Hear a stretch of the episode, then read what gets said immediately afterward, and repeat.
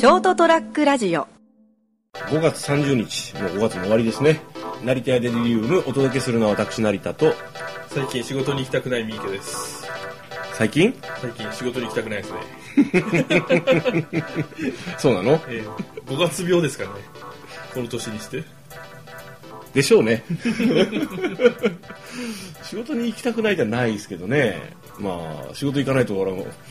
ご飯食べれなくなっちゃうし、死んじゃうからなと思って。行きたくないだけであの行かないわけじゃあないまあですけどねまあ、そうですね。はい。なんとなく、うーんってなるんですけど。うんあーまあ、そう、なんかまあ、うんそういう時あるかな。今のところずっとないな。まあ、やることなすことがなんかね今裏目状態でですねあうまくいかないなっていうところが多くて、ーまあ今、こう、あれ、まさに、こう、模索中ですねそう。ですね、はい。でもあの、ね、日本のサラリーマン模索なんていう時間はねあの存在しておりませんから 原因と結果の時間しか存在してませんからずーっと仕事が終わらないんだよね。あなんなんこれ。おかしいなーと思って誰か俺ね。に模索する時間をくれなんだっけ、えっと、この話したっけ、あの、どこか忘れたけど、こう、雑用が多いじゃないですか。はいこれもう世界的なのか、ええそれともこの、こんなもんなのかがわかんないんですよ。日本が、日本の例えば今いる会社が、こういうもんなのか、わかんないですけど、せその世界的にどうなのか全然わかんないんですよ。そもそもがですねじゃあ雑用って何かっていう話が出てくるんですようん。その自分がすべき仕事じゃないこと以外は全部個人的には雑用だと思ってるんですよね、はい。でもそのその雑用をやる専門の人が現れたらそれはその人にとって仕事になるわけじゃないですかはい。ということはですよ役割分担がうまくできてないだけなんですよねだから雑用がいっぱい発生してるような気になるんですよ雑用っていうのはあのあれですよ成果につながらない仕事です、あの直接利益を生まない。えで利益をあの出すために仕事してるじゃないですか、えはい。だから利益が出る仕事だけやればいいような気がするけどでもその利益を出すためにはそのやっぱ雑用が必要だから雑用ってそれいいのっていう話にもなるんですけどあのですねなんて言うんでしょう。あの こうえーっとねあのね僕ねあのある企業がどこだったかななんか多分有名なところだと思うんですけど、はい。その自分のやるべき仕事だけをやる時間を、えなんかこう2時間ぐらいとか、まあ、半日とかなんかローテーションで一切電話とかさえ取り継がなくて、ええ取り継がとその人には取り継ぎませんでその人に集中して仕事をしてもらう時間を与えるんだって、え多分ものすごく当然だけどはかどるんだって。えそうですねあの某うん。西日本地区で、うん。あの快進撃を続けてるですね、とあるあのこう薬品、まあ、ドラッグストアと呼ばれるところですね。あーなるほど。があるんですけど。モスモスコスモス、あそあそこがですね、はい。そまさにそういう感じで。これはあの社員はどうか知らないんですけど、うん。アルバイトさんとかパートさんっていうのは全部そういう感じで、うん。もう役割が一つしか与えられてない、うん。その代わり2時間とか3時間でうん。交代していくっていう感じあですごくよく回ってて働きやすいという。うん。もちろんあの長時間働きたい人にはちょっとまた話は変わってくるんですけどね。だからもう割と、えっと、決まった、あのー仕事をあなたこれここれからこの時間帯ずっと例えば、まあ、コスモスとかだったら品出しだけしてくれとか、発注だけしてくださいとか、ええ。接客とかしなくていいってことでしょ、そうそうです。うん、対応とかいろいろ呼ばれても、そうよね。だから役割分担がちゃんとできてて、うん。この仕事がこなせればですねうん。いいのかなと思うんですけれども、うん。日本の場合こうなんていうか不思議なことに仕事ができる人のところにこう仕事が集まっていって本来その人がすべき仕事がだんだんだんだんできなくなっていって気がついたらもうあたふたいっぱいいっぱいになって。る 僕ですね今日その今僕の今はですねちょうどですね先日2名ほどえあのーまあ、入社いただきましてフルタイムの方、はいはい。男性の方2名。でとにかくですね、あのー仕事柄ですねやっぱ安全教育と、えっと、こう会社のルールとかを教えなきゃいけないんですよね。やっぱ事故が起こると嫌じゃないですか。だからやっぱこうまず安全教育をずっとまずこれこれこれこれこういう業務をやっていただきます。でも考え方としてはこうなんでまずこういうことは絶対しないようにとか。もうねその時間を1日使ったんですよね。え。で次にこうその現場のルールとか教えてもうそれからやっとなんかこう現場行って作業するからちょっと見ててください、あの絶対にあの見てるだけでいいですから。ただポイントは教え言いますから覚えておいてねってこういう作業をするときはこういうふうにこのルールを守ってこういうふうにしてくださいって。これはしないでください。なぜなら危ないからっていうのを丁寧に教えてるんですよ。今1週間過ぎたぐらいなんですけどこれでやめたら俺ちょっとあのなんかもうあのその人たちに対してなんかこうあのなんかすごい恨みを抱きそうなぐらい丁寧に教えてるんですよ。あのもちろん言葉遣いとかも含めてですねあのまあ、これやっときゃいいんだよみたいなことはしたくないし、いきなり放り投げて、うん、行けばわかるにやっとってくれみたいなやつって自分がされて一番嫌じゃないですか。だからこうね一つ一つ丁寧に教えて説明してあの目的背景これこれこれこういうのがあるんでこれやってくださいこういうふうにしてくださいねってだから絶対にこの作業前のこのあの KY あの安全ミーティング用紙これ絶対記入してくださいって。とりあえず癖をつけるためにこれやってくださいね。とか言ってね作業履歴ねこれあの書き方書き方考え方を学べるためですからこんな多分教え方してるのなんかもしかしたらうちの会社で俺だけかもしれないんだけど とにかく俺はあのもうなんかなあと早めに巣立ってほしいからやってるんですけどね。あれめんどくさいね、まあ、あとはあのなんていうんですかね、こっちはこういろいろと教えようと思ってこう親切丁寧に教えてるつもりなんですけど、はい、なんか教えられる方としては初日からいきなり詰め込み型になっててこう、うん、嫌になっちゃうっていう人が結構いるんでですね。かもしれんね。うん、あれはどこまでがこう適切なのかそのマニュアル的なものは存在するんですけど、うん、会社ですから、はい、ただ人によってやっぱ違うじゃないですか。うん、なんか一律マニュアルに沿ってやってるとこう、まあ、やめられちゃったりすることもあるんですよね。なんかね。うんそうかまあとりあえずあのー、今日の話のテーマはですね質と量です であの 単純作業ならねもう こっからこうやってこれって5パターンぐらいあってそれをひたすら繰り返してくださいでいいじゃないですかやっぱ結構あの柔軟に対応しないといけない事例が多いんでやっぱり考え方とか見方とかねをまず教えてるんですけどね。まああのー、例えばその何ですかね。話は全く変わるんですけど、あのー、津原康美さんっていう小説家の方僕があの去年ぐらいかな僕知らあの名前は知ってたんですよ、読んだことなくてなんか俺と俺が読む感じじゃない作作家さんかなと思ってたんだけど借りて読んだらですねすごい面白くて図書館であの置いてあったから読んでみようと思って。で何冊か読んであすごいいい話を書くんだなと。あと文章うめえと思って。なんとなくあのこうあ今度新作が出たら買おうかなとか思ってたんですよね。で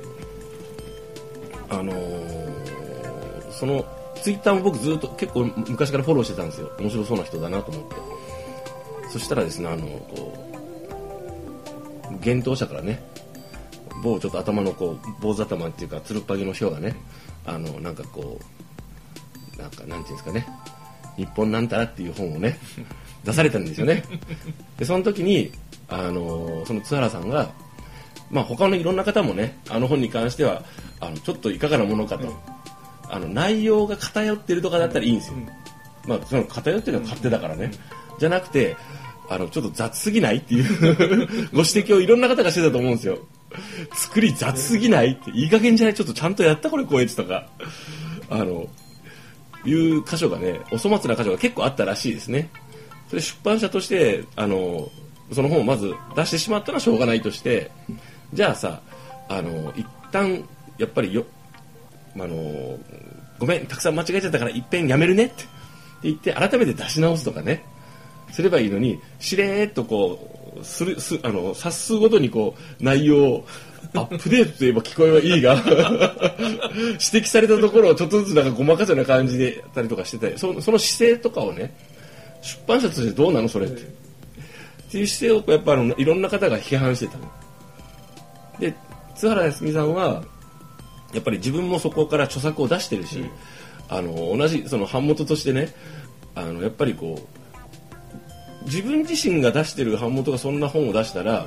あの自分まあ悪い変な言い方だけどやっぱこう出してるあの作作者としてはえちょっとやめてくれよ。っ てちゃんとしてって言いたくなるじゃないですか。でずっと批判をしてたと。それに関して批判というかその指摘をしてたと。もう批判もしてたんでしょう。してたんですけどそしたらその自分がそこから文庫本が出るはずだったのが中止になっちゃったと。この話知ってる？知らないですああまあでねええ。ーっと、まあ、要するにこうそのうちがこうもうバリ押しでえゴイゴイ押して100万部売ろうと思ってやってる本を批判されたらそのお前の本ちょっと出すの出しづらくなったよって、もう出さないって。いうことがあってまあ言われたけど黙ってたのね津原さん、でここ、えっと、1ヶ月ぐらい前かな。かなんかにまああの実はこう文庫化を予定してたこの本があの幻冬者じゃなくてあの早川書房だったかな。別のとこから出ることになりましたって。でなぜこうなったかというとこれこれこういうことがあったからですよって。でその時の担当者のメールとかもあの一応保存してるよって。何何て言われるか分かんないからって。そしたらこうなんかあの今度はあちら側がですね出版社側とそのあの永遠のゼロとかを書いた人がね、あのとか、えっと、社長がねあのいやもうここはもう別にあいつが出さないって言うから出さないってことにしたんだもんってとか言ったりとかね。あのいろんなこうこうねあの納得の上でうちと離れてもらったみたいなこと言ってそんなことはないよって淡々と証拠を出されて。で最終的にこういやなんかねあの出版部数ってあの要するに売れた部数と違うから、ええ基本的にあんまりその版元がそれを明かすことはないんだよね、売れたよっていう時はほら言うかもしれんけど、そしたら現地のあの社長がねいやあいつの本こんなに売れねなんか例えば1800部って1000部しか売れなかったんだよってみたいなことをツイッターで書いちゃったんよ。そしたらそりゃねえだろうと。それはお約束じゃないのってあと売れなかったっていうのはお前らのお前らが努力しなかったからだろうって。作者の実力と関係ないよね 売るのとはって。まあ作者の実力もあるけどネオンバリューもあるけどそれでもやっぱ出版社は売るのが仕事じゃん、企画していい本書いてもらって。それをなんかこう他の出版社への牽制みたいな感じであのツイッターで晒したもんだからいろんなやっぱこう出版に関わる人たちが結構「いやダメだろあれ」っ てそしたらこうツイッター削除してね「いやそんなつもりじゃなかったんですけど」みたいな言い訳をしてってのを見て。でこうずっと眺めてたんですよ、ね、いろんな人がいろんなこと言うなと思って。で、うん、その中でやっぱりこうそうだなってちょっと思ったのがその、まあ、当然売れた方がいいよ。出版だって仕事だし。あのその。会社だからさ利益出さんとまずいからね。それたくさん売った方がいいだろうけどでもそのなんていうんですかね。やっぱりあのたとえ1000部だろうが500部だろうがそのいい作品というのはあるじゃん。でどこで化けるかわからんのよ正正直言うと。まあですね、うん。あの興味がない人とかうん。からは全然知られてないのがいきなりどっかで紹介されてうん。火がつくこともあれば、でなおなんかそれが良質な作品とかだったり例えば1000人とか2000人の人がすっごいもう必ず買うとかすごい好きな人がいるということはそれやっぱりある種の人に届いてないだけだと思うんですよ。潜在的にすごいこうあの可能性がある作品であり良質なものだったりすると思うんですよね。もちろん好き好みとかあるけれども良質なものとかあのっていうのはある程度じゃあどこで見極めるんだって言っても俺には分かんないよ。でも質ってあるじゃないですか。もちろん質のいいものがたくさん売れた方があのみんなに行き渡った方がいいけどもあの味の好みで言うと質がいいイコールあのみんなの好みとはまた別じゃん。うん。ね。だからだからといってよ例えばじゃああの100万部売った俺は売ってるんだって言ってそんな500部とか500人しか買わないくせにとか言うのってものすごいあの頭が悪いじゃん、言い方としては。あの結果を出せみたいなこと言うけど結果って量でしか結果を出せないのってものすごくあのそれを見る目が見る目と言いますかね。その鑑定してそのひ品質を評価するよりどころがそれしかないって素人でしょ？素人でも素人でもいいんだよ。でもプロの人がそれをやっちゃったらあの選択肢がそれしかなくなるから質ってキープできなくなるじゃないですか。どんなジャンルでもそうだと思うんですけど多分その質をある一定の質をキープするためにはものすごいたくさんのあの層がいると思うんですよ。参加あその参加者が。その中であのいろんな作品が生まれてあのなんていうんですかね層の厚さが生まれて質が高くなったりするしあのでこんなしこんなしょうもないやつなのにっていう人でもやっぱりファンがいるわけじゃないですか。あ誰かやっぱ誰かやっぱ合うもんだなみたいな。だから一概に今さなんかこうものすごく売れてるとかさ話題になってるでしか話題なもちろんいいよ。売れて話題になってでそれでいろんな人が興味持つならそれはそれでいいんだけどそれ以外でも興味持つ人ってすごいたくさんいるんだからあのーそこはちょっとあのみっともないまではししてほしくないね。まあ、あの質と量という話になるとそのなんていうんですかね。その戦う場所とか状況にもよるんですよね、例えば今、まあ、たまたま活字の話だったんですけども、はい。いわゆるその文学作品と娯楽作品を同じ活字媒体として比べるのはもうナンセンスな話ですよね、うん。そこでこう質が文学作品の方が良いから良くてその娯楽小説の方が量が売れてるとかいう話は全く違うじゃないですか、うん。娯楽小説の中で質と量を競ったり、うん。文学作品の中で競うんであって、ん。だから一概にそのなんていうんですかね質量って言われても、うん。その500部売れててすごく売れてるところもあれば、う500部しか売れてないっていうジャンルもあるわけじゃないですか、うん。だからまあ部数イコールその素晴らしい全かどうかはうん。別問題でですね、うん。ただ部数っていうのは一つの指標になるんでですね。そうそうそう。それはいいんですよ、うん。うんあそうかそんなに支持してる人がいるのかええとかも思えるし、あうまいこと商売やったなとかも思えるし、あそこ儲けてるねでもいいんだよ。でもだからといって量が少ないところをけなすっていうのはねけなしたりこう批判したりする。批判は批判はいいよ、うん。バカにするでしょ、うん。あのバカにする人がいいるのを今回見てねたたあまた、でそのやっぱりこう世の中って強いものになびいたりする人とかあのこんなに超絶おかしな話をしてるのにあのこんな判断するんだとか思ってね。あの丸山穂高ってバカだなとか思って 最低だなと思うけど最低じゃないですか。どの場所でお前何の行動をとってるんだと思うじゃんまあ前々からちょっとあれですけどそれでもさ断然支持しますみたいな人がやっぱ結構いるじゃん。まあいますね。一定数。はいますよ。まあ一定数いていいんですよ、ただあのーなんかねこういやーすげえなと思ってね。それで行くんかなこの人と思って。まあそれで行くんであればあの人はあの人でそれなりにこうあれが出てくると思いますよ。アイデンティティというかですね、うん。あのいい悪いは全然別の問題としてもうあのどんなに批判されるが私はこの路線で行く路線っていう言い方おかしいですけど、ねこういう考え方なんですっていう。そのだから実際にその戦争するしないとか戦争とかそういうんじゃなくてそのスタイルね、えだからあある程度そういうスタイルでいくとである程度力持っちゃったりファンがいあのその支持者がいたりすると成り立つからあの本当に恥知らずってたくさんいるなと思ってね、うん、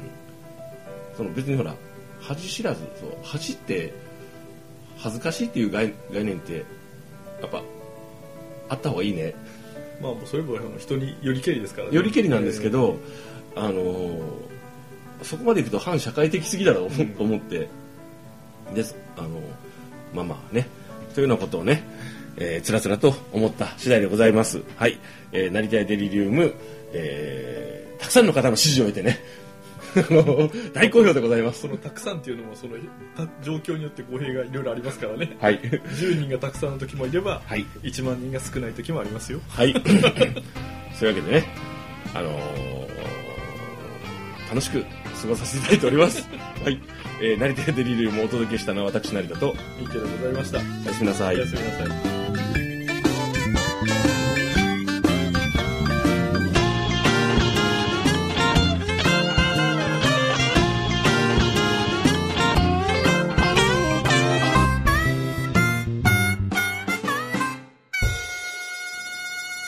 ハイフンラジオドットコム